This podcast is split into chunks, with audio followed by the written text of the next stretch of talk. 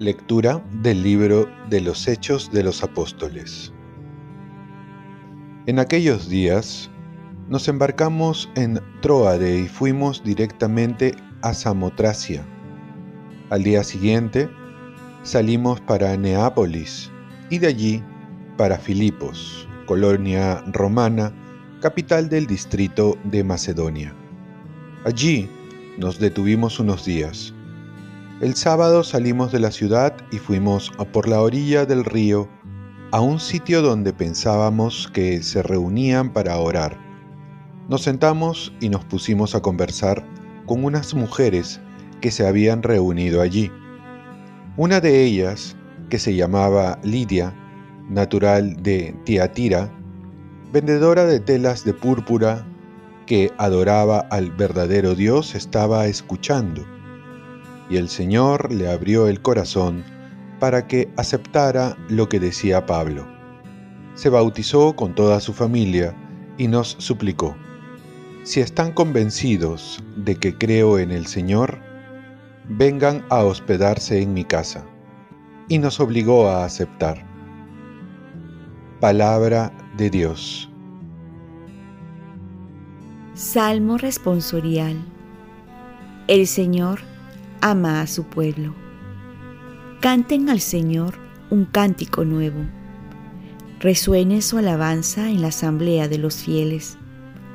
Que se alegre Israel por su Creador, los hijos de Sión por su Rey. El Señor ama a su pueblo. Alaben su nombre con danzas, cántenle con tambores y cítaras, porque el Señor ama a su pueblo y adorna con la victoria a los humildes. El Señor ama a su pueblo. Que los fieles festejen su gloria y canten jubilosos en filas, con vítores a Dios en la boca. Es un honor para todos sus fieles. El Señor ama a su pueblo. Lectura del Santo Evangelio según San Juan.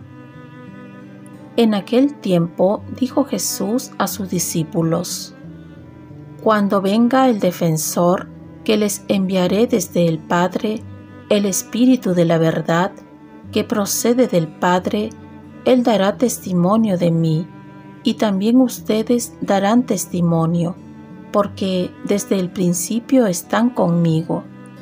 Les he dicho esto para que no se escandalicen los expulsarán de las sinagogas. Más aún, llegará la hora en que quien les dé la muerte pensará que da culto a Dios. Y esto lo harán porque no han conocido ni al Padre ni a mí. Les he hablado de esto para que, cuando llegue la hora, se acuerden de que yo se lo había dicho. Palabra del Señor paz y bien, contamos con el Espíritu Santo, no tengamos miedo. La iglesia de Filipos, una de las más queridas por Pablo, no inicia con una conversión masiva, sino de una forma muy humilde, con la conversión de una mujer. Ese será el germen que dará origen a una comunidad floreciente. A veces queremos conversiones en masa, pero si con humildad buscaríamos la conversión de una persona, entonces comienza el efecto multiplicador no olvidemos lo que nos dice el apóstol Santiago. Sepa que el que hace volver a un pecador del error de su camino salvará su alma de muerte y cubrirá multitud de pecados. Generalmente la obra del Señor comienza en silencio, con humildad y de forma efectiva. Y en el Evangelio Jesús nos anuncia su partida. Pero eso no significa que nos deja solos. Él nos enviará el Espíritu que será nuestro defensor en medio de las tribulaciones que sobrevengan debido al anuncio del Evangelio. El Espíritu es el defensor que nos ha de proteger de los asaltos del mundo, quien nos conducirá a la verdad y nos hará presente a Jesús para abrir los corazones. Por ello es indispensable trabajar con el Espíritu Santo. Sin Él no podemos hacer nada, ni dar ningún fruto. Los primeros cristianos lo tenían muy presente y contaban con él como un gran colaborador, el Paráclito, que los iba a defender, iluminar y guiar por el camino del Señor.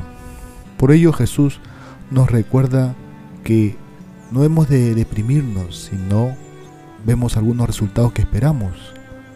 Todo lo contrario, confiar, porque Dios sigue obrando aunque nosotros no veamos los resultados.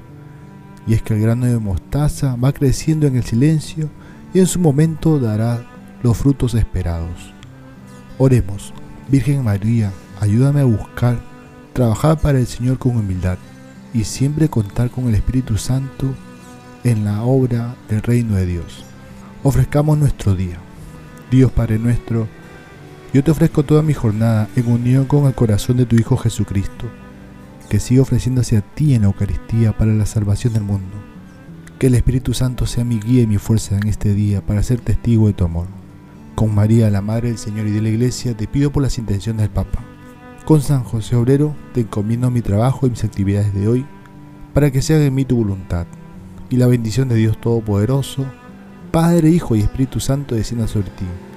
Cuenta con mis oraciones, que yo cuento con las tuyas y que tengas un santo día.